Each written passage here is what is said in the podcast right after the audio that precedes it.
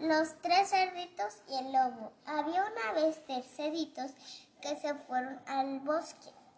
Entonces el primero hizo... ¿Qué? Había una vez tres cerditos y el Ay, no, espérate. Tres. había una vez tres cerditos y un lobo.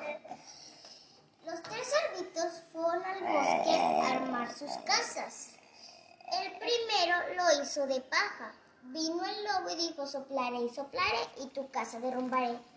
Fue a la siguiente casita y dijo, soplaré y soplaré y tu casa derrumbaré. Fueron a la tercera casa y dijo, soplaré y soplaré y tu casa derrumbaré. Entonces se desmayó de tanto soplar. Fueron los cerditos a ayudarlos y se hicieron felices para siempre. Fin.